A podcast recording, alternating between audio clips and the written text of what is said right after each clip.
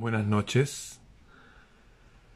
Hola, buenas noches amigos del planeta Tierra, hispanoparlantes. ¿Cómo están?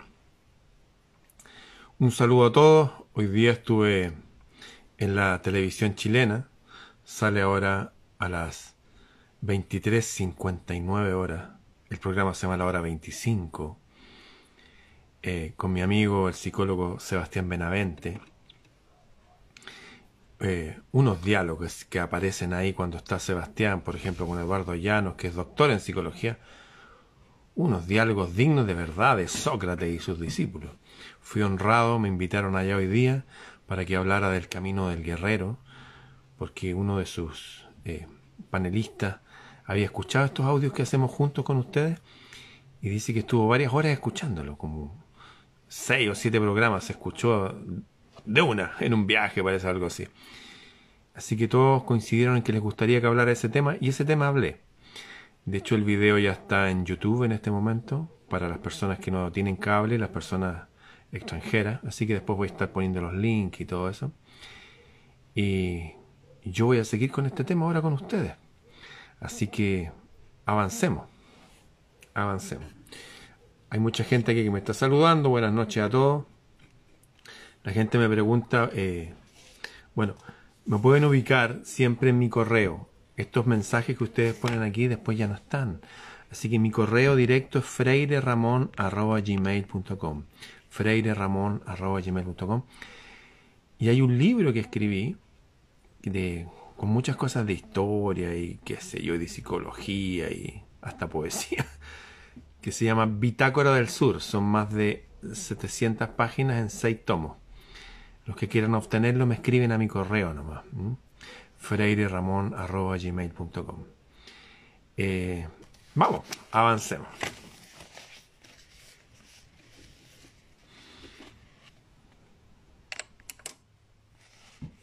Bien. Los guerreros nunca se acobardan. Si bien ayer les había dicho que cuando hay un enemigo muy grande, es mejor alejarse, esperar que se canse un poco por lo menos. Eso no tiene que ver con cobardía, tiene que ver con estrategia. La cobardía es otra cosa y no hay tiempo para ser cobarde. Un guerrero de la luz nunca se acobarda. La fuga puede ser un excelente arte de defensa, pero no debe ser usada cuando el miedo es grande. En la duda, el guerrero quiere afrontar la derrota y después curar sus heridas a veces yo mismo me, he dado cuenta que reaccionaba y prefiero como salir un poco maltrecho que alimentar el miedo y esa sensación de que no estoy enfrentando lo que tengo que enfrentar. En la duda el guerrero prefiere afrontar la derrota y después curar sus heridas, porque sabe que si huyera estaría dando a su agresor un poder más grande que él merece. A veces también, en mi caso, por ejemplo, cuando hay gente que me ofende, hay mucha gente infiltrada de, partidos políticos, de ultra izquierda, qué sé yo, que forman nuevos movimientos, y como hay, somos un grupo grande de gente, ustedes y yo, por ejemplo, cuando termine este video sé que van a estar como 3.000 que lo vieron. Y en total, en toda la plataforma, son como medio millón de personas. Entonces ellos como que quieren meter sus propagandas y que uno... Y como yo no acepto esas cosas, me empiezan como a veces como a, a tirar dardo y qué sé yo. Y yo a veces dejo pasar la ofensa, no me interesa, pero otras veces no. Voy y, y se las devuelvo. Ante los momentos difíciles y dolorosos, el guerrero encara la situación desventajosa con heroísmo, resignación y coraje. Recuerdo en situaciones, no sé, una vez estábamos botados en una bomba de benzina, éramos muy adolescentes y nos trataron mal, me acuerdo. Y fuimos, nos enfrentamos a situaciones medias extrañas, salimos medios maltrechos, pero hicimos lo que teníamos que hacer. No, no nos quedamos con que nos trataran tan mal en, en nuestro honor. Sin entrar en detalle, hay momentos de huir, que no es cobardía, hay momentos que uno nunca enfrenta las cosas que es por cobardía. Uno empieza a alimentar un espíritu que no corresponde y que en realidad es falso. eh, a veces uno siente que tiene miedo. Y no es el miedo lo que uno tiene, el miedo es una cosa paralizante. A veces cuando uno enfrenta situaciones, las sensaciones se aumentan, está todo aumentado. Y esa sensación nueva de que uno está tan sensible a todo, uno dice esto es miedo. Y no es así. Fíjense lo que me pasó una vez. Hace muchos años atrás, muchísimo. Eh, tuve que tocar guitarra clásica en un teatro. Y vestido de traje, qué sé yo. Todo un protocolo para tocar guitarra clásica. Y de repente, ahí adelante hay unos generales de la República y qué sé yo, harto público. Y cuando me siento y pongo mi atril con mis partituras, mis manos empiezan a temblar. Así. Y yo dije, tengo miedo, estoy nervioso. Y no era eso. ¿Sabes lo que es eso? La adrenalina produce eso. La adrenalina. Un químico que segrega el cerebro que incluso se usa para cazar, también para enfrentarse a cosas, también para hacer un deporte, subirse a un escenario. Y yo estaba solo. Debo haber tenido 20 años, no sé, un poco más. Estaba solo ahí. Y mis manos temblaban. ¿Y sabes lo que hice? Igual toqué, toqué más lento y nadie se dio cuenta. Después supe que había todo un protocolo para enfrentar eso. Si uno tiene que enfrentarse a un público y ustedes están nerviosos, lo que se hace, sutilmente uno se sienta en un puro glúteo. Lo hacen los pianistas y los tecladistas. ¿ah? Y así toda la energía de nerviosismo se va allá. O si uno está de pie y tiene que hablar, uno se para en un solo pie. No es que levantan el otro como los flamencos, sino que sutilmente echan todo el peso en uno. O todo el peso en el otro. O están así. Pero deben, no pueden estar así, porque si no van a temblar.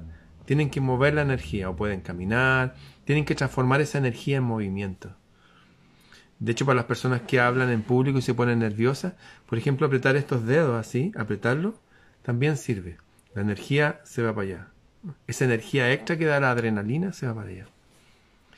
Ojo entonces, a veces no es miedo lo que uno tiene, es la reacción biológica del cuerpo ante algo grande, que puede ser muy placentero. A veces cuando uno se sube a tocar a un escenario, hay como una vibra que uno aprende a manejar, porque uno está así. Pero si está esa vibra y yo estoy así, siento eso y digo, ay, hay algo raro, estoy nervioso. Y no es nerviosismo, no es, nerviosismo, es esa sensación de, de que vamos a entrar en combate. Y como estamos en el camino del guerrero, está bien, ¿cierto?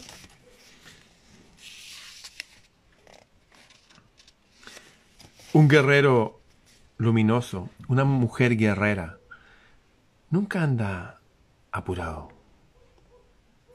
El tiempo trabaja en su favor. Él o ella aprende a dominar la impaciencia y evita, y evita gestos impensados. ¿Se han fijado esa gente que está siempre así, que está así? Eso es como lo que acabo de decir, que uno siente adentro como esa adrenalina y a veces eso se hace, ya no es por la adrenalina, es por una falta de atención en el self, en el sí mismo, y uno anda así, y anda así. Esas son cosas que uno puede eh, mejorar, trabajar de la siguiente forma. Nunca van a ver una persona estresada después de correr, después de hacer una actividad física que puede hacer hacer aseo en toda su casa, que puede hacer, hacer ejercicio derechamente o caminar.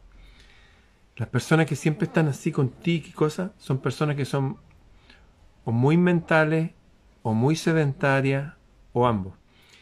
Y se pueden juzgar a sí misma como gente neurótica o los otros lo pueden leer mal, como gente eh, alterada. Y en realidad es que uno no ha aprendido la ciencia de estar en paz, la paciencia, y manifiesta impaciencia. Y eso se mejora simplemente eh, ocupando el cuerpo. Hay que ocupar el cuerpo.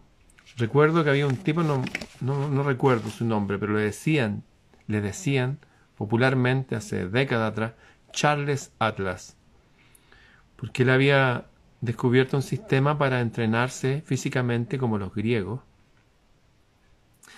pero sin necesidad de, ir a un gimnasio. ¿Sabe lo que se necesitaba? Dos sillas. Ponía dos sillas a la altura, el centro de la silla a la altura de las manos, y él hacía esto. Hacía flexiones, así en forma vertical, así, con dos sillas. Y eso hacía que el cuerpo trabajara de tal forma que andaba lleno de energía, andaba estilizado, quemaba su grasa y eso. Y evitaba, como él decía, todas sus inseguridades que tenía que le producían a veces andar como con tics y cosas así. O sea, si usted es una persona así, es porque usted tiene mucha energía. Está bien, ahora tiene que utilizarla, utilícela en usted mismo. El tiempo trabaja en su favor. Él aprende a dominar la impaciencia y evita gestos impensados. Caminando despacio,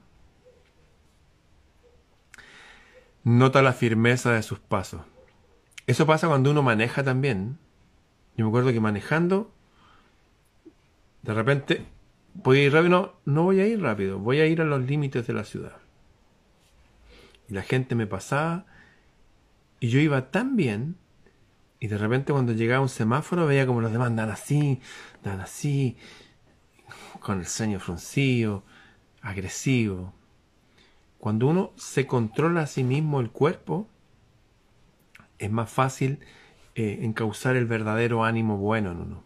¿Se acuerdan que hay dos lobos, uno malo y uno bueno adentro? Una forma de alimentar el lobo bueno es pacificándonos, estando en paz. El tiempo trabaja en su favor. Él aprende a dominar la impaciencia y evita gestos impensados. Caminando despacio, nota la firmeza de sus pasos. ¿Se han fijado ahora que todo es rápido y que la gente habla rápido? Y las noticias son todo rápido. ¿Qué decir de la letra chica de los anuncios? Que a veces es tan rápido que uno ni siquiera la entiende. Al hacernos ir a ese ritmo antinatural, nos alejan de nuestro dominio propio, nos dejan en una constante impaciencia.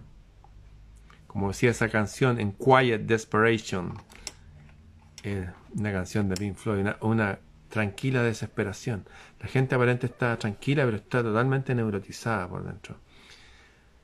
Hay que bajar el ritmo. Hoy día hablaba con mi amigo Sebastián, que también es músico. Le decía que hay un pulso que es como caminar empoderado. Y con ese pulso se han hecho muchas canciones famosas que se han ganado premios, Grammy, a la gente le gusta. Es como caminar bien. Mucha de la música disco se hizo con esos pulsos.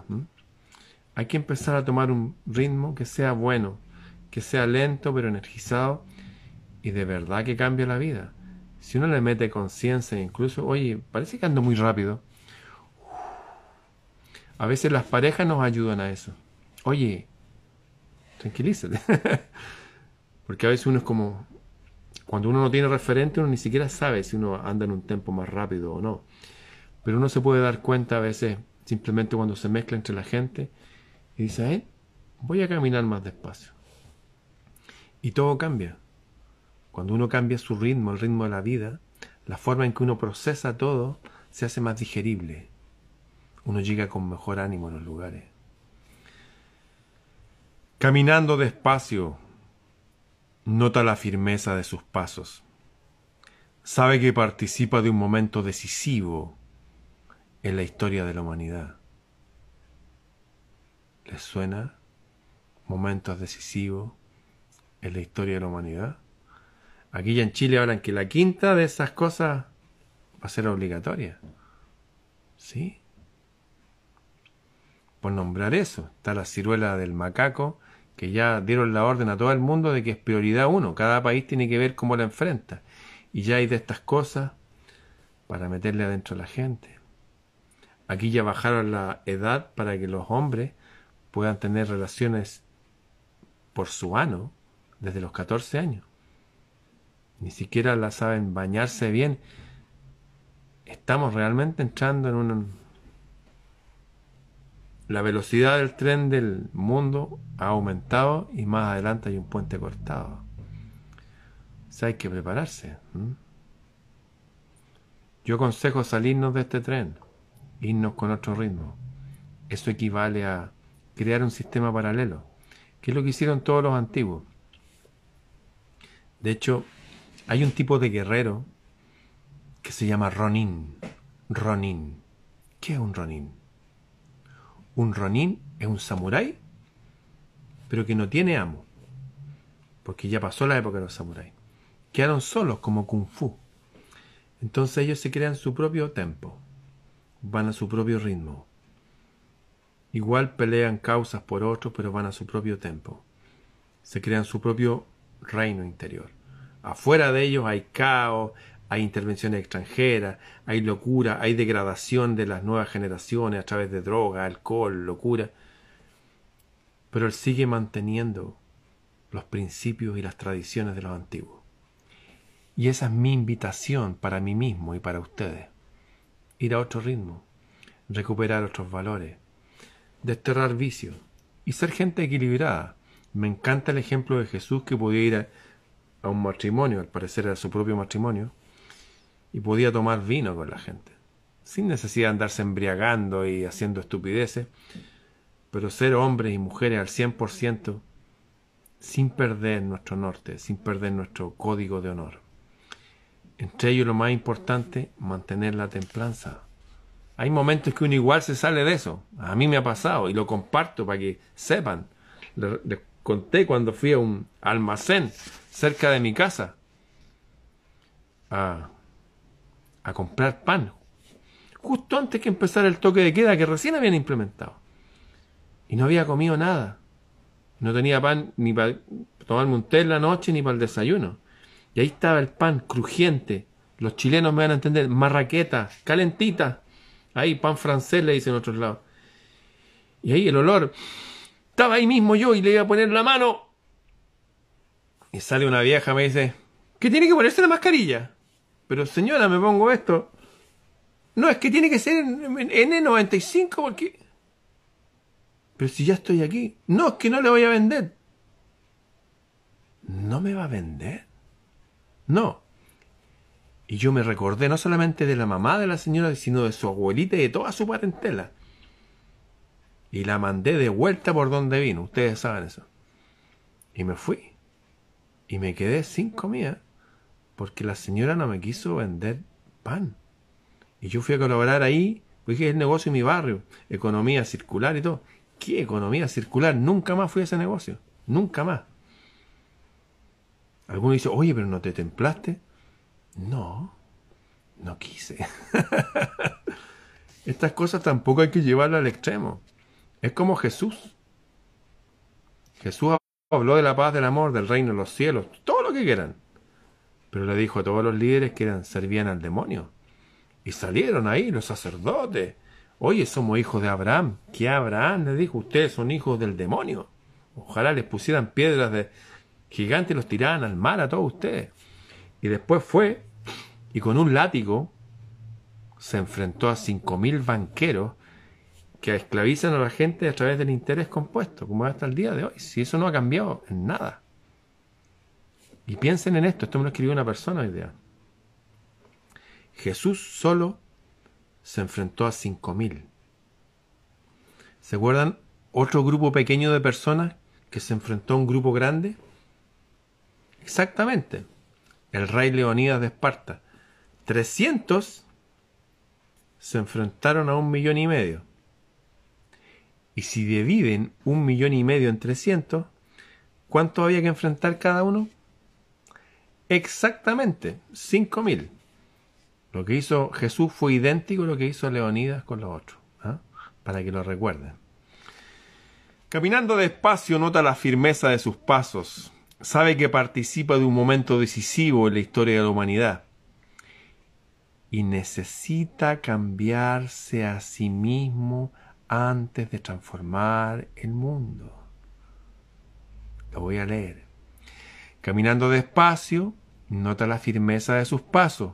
Eso lo permite tomar control del self, del sí mismo. Estoy ando así rápido por la vida y todo, estoy así. No. Uno de nuestros ancestros, un abuelo antiguo, me dice, oye, ¿qué te pasa? Cálmate. Siéntate bien.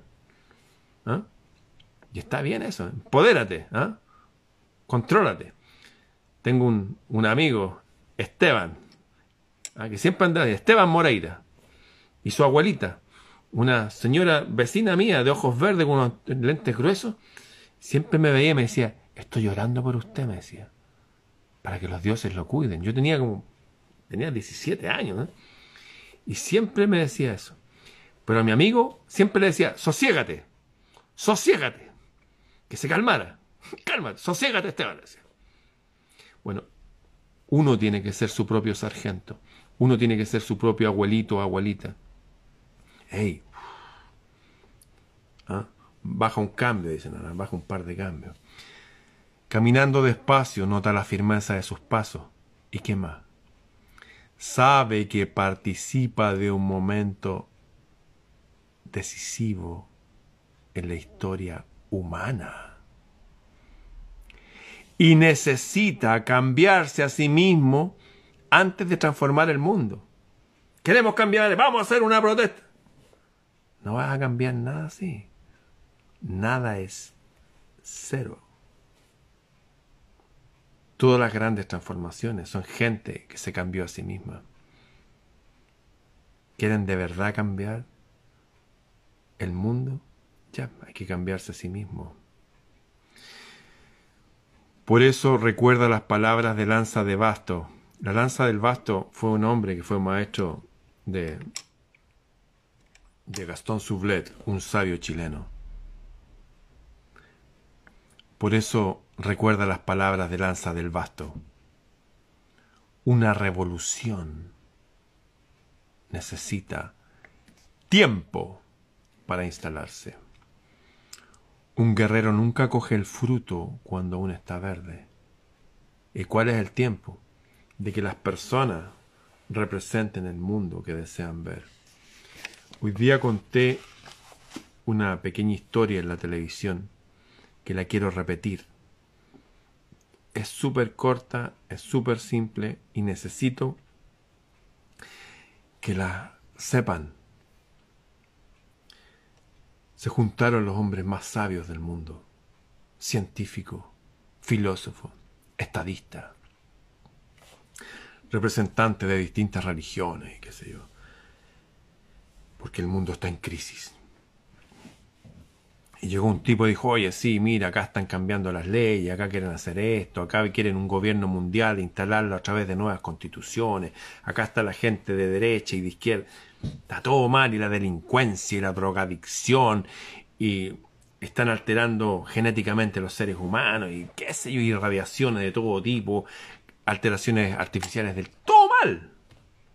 ¿Y qué hacer? Y llegó un niñito y dijo, yo sé cómo arreglar el mundo, le dijo. Papá, yo sé cómo arreglar el mundo. Papá dijo, déjanos por favor, que estamos. Están algunos presidentes de país y todo, y también con online por otros lados. Y llegó el niñito, oye, pero yo sé, ya, déjanos tranquilo y todo. Oye, ¿qué les parece? Mira, ¿qué les parece si hacemos este cambio acá o si hacemos que... Y el niñito, oye, pero... Y el papá le dice, ya, hijo, está bien. ¿Quieres arreglar el mundo? Bien. Mira, tráeme esa revista que está ahí. Y le trajeron una revista National Geographic. El papá buscó y había un mapa del mundo, sin planiferio. América, que se, África, Europa, y todo.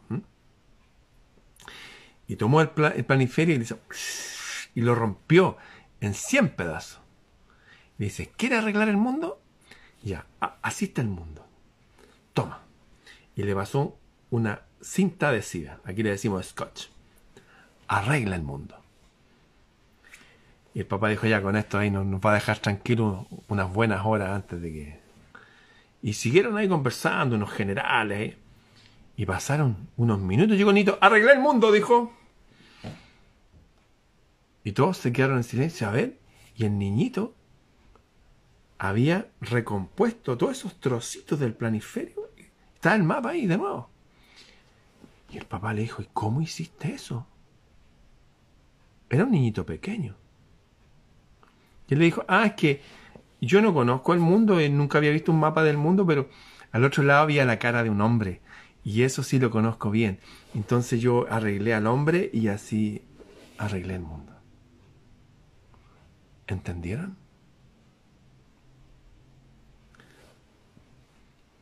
Este cuento lo contó Marsa Marvide en su página. Un poco diferente, pero... Y ese viene viajando a través de mucha gente. La sabiduría de los siglos puede ser contenida en cuentos, en frases. ¿Quieren arreglar el mundo? ¿De verdad? Yo reconozco inmediatamente a la gente que quiere arreglar el mundo. Son los que se empoderan. Tengo un gran amigo, un aliado, compañero de armas, potente. Christian Díaz. El doble de Bon Jovi. Ha pasado pruebas terribles. Y él ahí, herido, sangrando y todo, con su espada firme. Y ahora llegó a una meta. Lo tengo viviendo aquí, cerca mío. Está aquí, por mérito propio de él. ¿Mm?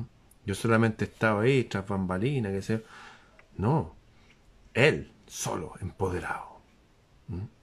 Cosas personales, ni siquiera las puedo decir, pero súper empoderado. Los que quieran cambiar el mundo van a cambiar sus mundos. Mi amiga Natalia Rabanales, viviendo en una población súper peligrosa, a la cual yo fui muchas veces cuando era adolescente. Me iba a pie para allá y volvía a pie. Tenía una novia.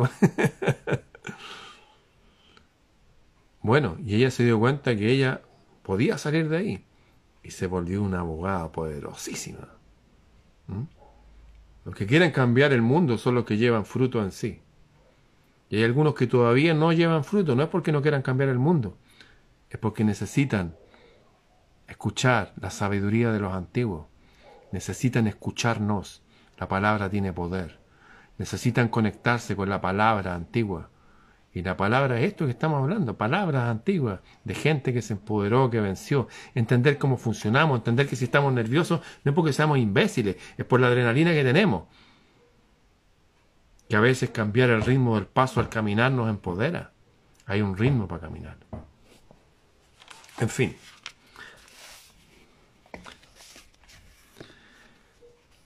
Caminando despacio nota la firmeza de sus pasos, sabe que participa de un momento decisivo de la historia. Y no solo de su historia, de la historia de la humanidad. Si las cosas están difíciles, amigo. Y necesita cambiarse, necesita cambiarse a sí mismo antes de transformar el mundo. Antes de pedirle a su hijo, su sobrino, sus nietos, lo que sea, las nuevas generaciones que cambien, él tiene que cambiar. Así funciona. Por eso recuerda las palabras de Lanza del Basto, el maestro de Gastón Sublet. Una revolución necesita tiempo para instalarse. ¿Instalarse dónde? En el individuo y después en la sociedad. ¿Cómo creen que salió la democracia? Dijeron, oye, inventemos la democracia. No, pues. Se juntaron los mejores individuos 72.000 atenienses. Cada uno tenía como modelo de vida a los dioses del Olimpo. Y dijeron, somos los más sabios, los más potentes. De hecho, para eso hay una palabra, aristos. La palabra aristocracia no es negativa, hoy día es negativa, porque se confunde aristocracia con oligarquía, que es la gente que tiene dinero que habla así. No, la aristocracia, aristo significa los mejores. Por eso Aristóteles. Aristos son los mejores, por eso el nombre del diccionario. Se juntaron los aristos, los mejores de los mejores. La gente más potente físicamente, mentalmente, emocionalmente, con los mejores frutos. Ya, elijamos un líder entre nosotros. Bien, elijámoslo. ¿Saben cómo lo elegían? ¿Saben cómo funcionaba la democracia? Sí, voy a votar por mi candidato. No, no es así. No existe eso. Si te enseñaron eso, te mintieron de nuevo. Había una máquina que se llama Cletarion o algo así. era una máquina, una clavija, donde se ponían los nombres de los candidatos. Y cada persona, cada individuo potente, Aristos, no importa la, si era pobre o rico, el tipo era noble, cada persona noble, con buenas intenciones, bien educada, que su vida reflejaba lo que la sociedad que quería ver, tiraba una bolita. Y esa bolita, con esas clavijas se dirigiría, como algunos concursos de la televisión que hacían, imitaban esa, esa maquinita. Y caía en un nombre. Y el que tenía más bolitas, ese era el líder. ¿Le quedó claro? Una revolución necesita tiempo para instalarse primero en el individuo, después en la sociedad. Un guerrero nunca coge el fruto cuando aún está verde. Hay que esperar, tranquilo, hay que caminar a paso tranquilo. Las mujeres guerreras celestes y los hombres guerreros luminosos necesitan simultáneamente, simultáneamente paciencia y rapidez. Es un poco como la serpiente. La serpiente a veces repta lento, pero cuando ataca ni siquiera uno se da cuenta. Ah, no confundir este tempo lento con ser lerdo. No, no, no. No funciona así. Una mujer guerrera celeste, un hombre guerrero de la luz, necesitan simultáneamente paciencia y rapidez. Los dos mayores errores de una estrategia son el actuar antes de hora y el dejar que la oportunidad pase de largo. Esto lo enseñaba en las antiguas culturas el arte de la caza o de la pesca también. Los hombres seguían durante días a una presa que iba a alimentar a toda la tribu. Y cuando estaba ahí, a la distancia de una flecha, que a veces no son más de 10 metros, hay que estar cerca. Hay que... No pueden distraerse, ni siquiera se puede mirar un momento para el lado porque se va a ir. ¿Mm? Uno va lento, y cuando llega el momento, como la serpiente, listo, y se acabó. Los dos mayores errores de una estrategia son el actuar antes de la hora y dejar que la oportunidad pase de largo. Para evitar esto, los guerreros tratan cada situación como si fuera única y no aplican fórmulas ni recetas ni opiniones ajenas. Uno va, está en el espíritu, tranquilo, y hace lo que tiene que hacer cuando tiene que hacerlo, en el tiempo preciso. Había un antiguo califa, un sabio, un rey, un dirigente árabe, que le decía a otro tipo cuál era el secreto que él tenía cuál era la habilidad que él tenía para desenvolverse en la sociedad. Que fue un, era un político de la época, por así decirlo, era un estadista. Decía, nunca me metí en un asunto sin haber estudiado previamente la retirada. Ya me meto ahí, ¿cómo salgo de ahí? ¿Mm? Por otro lado, nunca entré y quise salir enseguida corriendo tipo se movía como una persona con poder. Esa fue la respuesta. Y una vez le preguntaron a Margaret Thatcher, ya sea que les guste, la conozcan o no, ella pasó un momento en que su hijo que corría en estas cosas del París-Dakar o algo similar andaba corriendo en Argelia, creo, en un rally. Y ella era la primera ministra de Inglaterra tenía una guerra con Argentina, tenía guerra con otros lados, tenía un problema con, interno de economía, le hacían la guerra a la gente del Congreso y el hijo perdido ahora. Y ahí estaba la vieja firme, bien, sonriente. Invitaba a los periodistas a su casa y ella cocinaba ahí. Siéntense en la cocina. si nada, está el marido. Y firme ella. Y un periodista le dice, oiga, ¿cómo lo hace usted? Guerra, problema interno, su hijo perdido. Y yo la veo como un gran general. ¿Y sabe cuál fue la respuesta? Le dijo, yo sigo el consejo de mis ancestros. Sigo el mismo consejo que siguieron las grandes reinas de Escocia e Inglaterra. ¿Y qué consejo es ese? le dijo el periodista.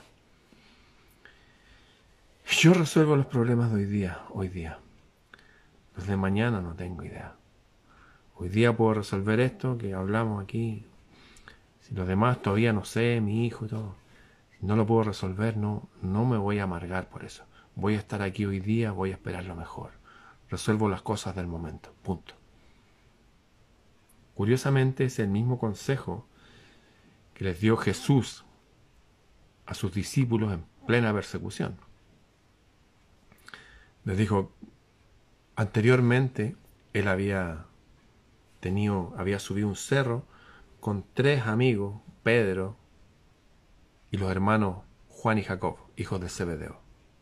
Los Wanderers, les decía Jesús, que significa los hijos del trueno. Con esos tipos que eran bien así, igual empoderados esos dos pequeños, le dijo, espérenme aquí. Y caminó un poco más allá y bajaron unos seres del cielo y se pusieron a conversar con él. Y los otros estaban, wow, ¿qué es esto?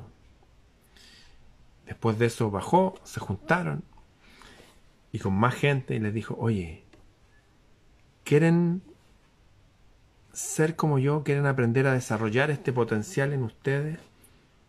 Y todos, sí, claro, por supuesto. Y les da el mismo consejo que dio, parafraseado, con otras palabras, que dio la Margaret Thatcher, la primera ministra. Les dijo, no se preocupen por nada. No se preocupen por el mañana. No anden preocupados por el mañana. ¿Qué voy a hacer mañana? ¿Qué vamos a hacer mañana? ¿Y vamos a seguir siendo amigos mañana? No, no se preocupen ni por el trabajo, ni por la ropa, ni por nada. No anden preocupados por la vida. Ocúpense de mirar la belleza que todavía hay. Ocúpense de conectarse con el reino del cielo día a día. Y antes les había dicho, y todo lo que necesiten, pídanlo arriba, pero estén en paz, estén tranquilos. Y los dijo en momentos que los perseguían para matarlos. Estén tranquilos. Manténganse tranquilos, como decía ahí, a paso firme, lento, seguro. Busquen la belleza de la naturaleza. Y todo lo que necesitan, casa, comida, ropa y todo lo que necesiten, se les va a dar solo. Por añadidura. Y dijo, es literalmente como le pasa a los pájaros. ¿Ustedes han visto un pájaro pidiendo trabajo? Para tener dinero para ir a comprar grano o un pescado pidiendo limosna. No existe eso. Decía que el reino de los cielos, tal como funciona en toda la naturaleza, va a funcionar en uno si uno saca, erradica de su corazón lo único que nos corta de ese reino. Una de las cosas que nos corta, que es nuestra impaciencia, en nuestra mente, que anda así en todos lados, que ese de, oye, ¿qué vamos a hacer? ¿Y esto cómo va a funcionar? Oye, que la delincuencia, que esto, que... En la época de Jesús habían sicarios, gente que se metía en las protestas que hacían, de hecho Barrabás era un líder de protesta, y se metían y aprovechaban y acuchillaban gente, había tanta gente ahí que lo acuchillaban y se escabullían en la multitud. Pasaban cosas raras en esa época. Había líderes locos como Herodes, fanáticos, que mandaban a matar a los niñitos menores de dos años a. Habían gente loca y rara. Había la mayoría de las personas que si de repente había una, mujer que no, no sé, pues la pillaban hablando con otro hombre y era casada, eran capaces de matarla ahí mismo tirándole piedra. En fin, era un mundo bien loco. Y en ese mundo loco les digo, saben que estén tranquilos, todo va a estar bien. Si quieren conectarse con el reino, tienen que estar tranquilos. Por eso la importancia de empoderarse, bajar el ritmo, cuidar el cuerpo, respirar profundo, como lo decía Bodhidharma. Y de hecho subir cerro a uno lo hace respirar profundo. ¿Quieren que la gente esté calmada cuando quieran ustedes darles un mensaje? ¿Quieren hablar con alguien y que esté tranquilo para cuando reciba el mensaje? Háganlo subir un cerro. No un gran cerro. Caminen y vean lo que pasa. La gente llega, ya no está subiendo y descansa. Y desde el descanso y la paz reciben la información. ¿Les quedó claro? Bien, lo último.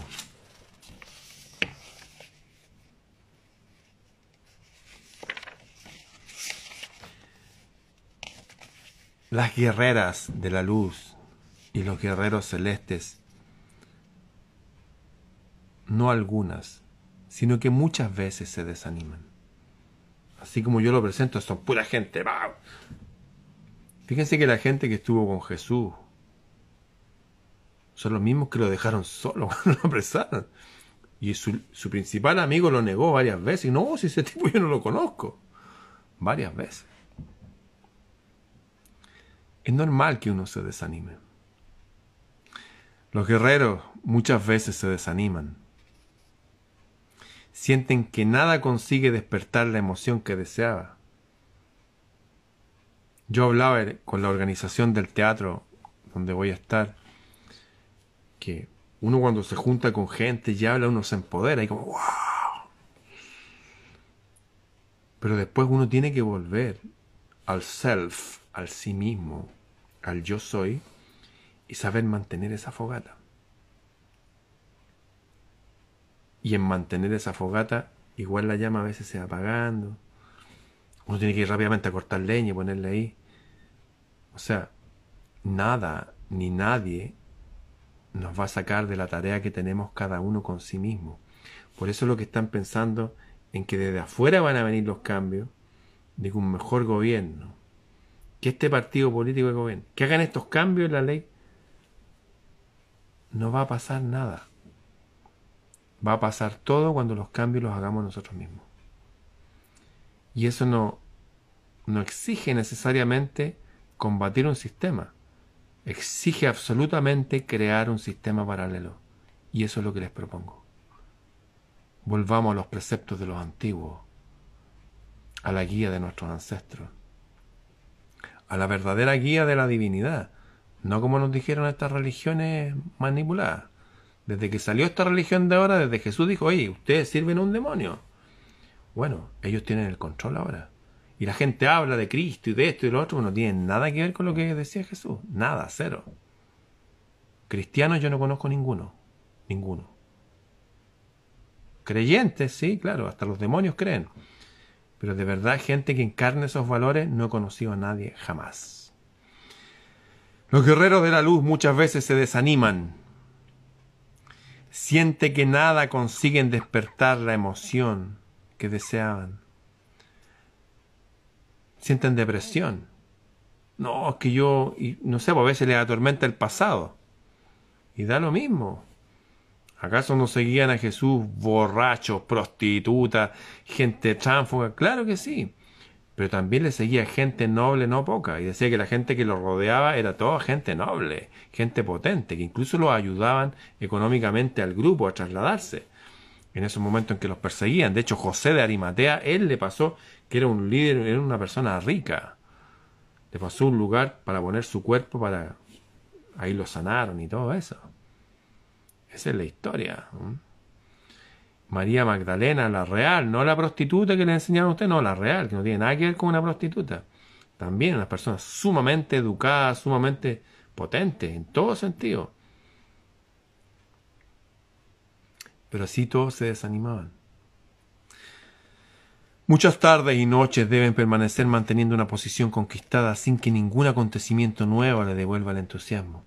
A veces ya uno ya avanzó en esto, pero y, y han pasado las semanas y no, no hay nada como... Sus amigos comentan, tal vez su lucha haya terminado. El guerrero siente dolor y confusión al escuchar estos comentarios, como que, oye, no este tipo que está entusiasmado, hoy no, que el cambio del individuo ahí está, está viendo tele. La gente siempre opina desde afuera, no tiene idea de lo que pasa por dentro. Bueno, el guerrero siente dolor y confusión al escuchar estos comentarios, porque sabe que aún no llegó, no llegó hasta donde quería. Pero es obstinado y no abandona lo que había decidido hacer. Tengo gente que me dice, oye, que, bueno que contaste que tú también fumaste alguna vez y dejaste de fumar con ayuda del cielo. Yo también lo hice.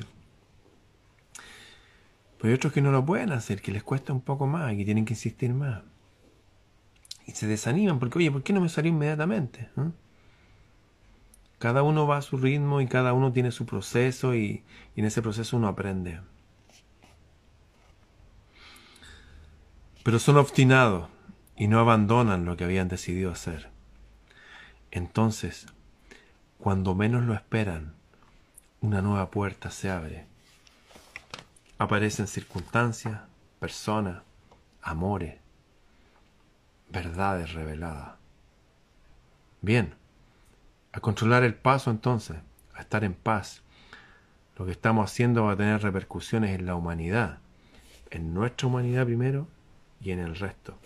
Y como han dicho todos, como el niñito, el niñito que pegó el mapa, pero lo pegó no por el lado del mapa, por el lado del hombre. Ordenó al hombre y al darle vuelta, mira, está, había arreglado el mundo. Bien, a hablar con el cielo, a estar en paz. Y no importa lo que suceda allá afuera, nosotros estamos dando una batalla desde acá adentro. Eso. Hasta mañana.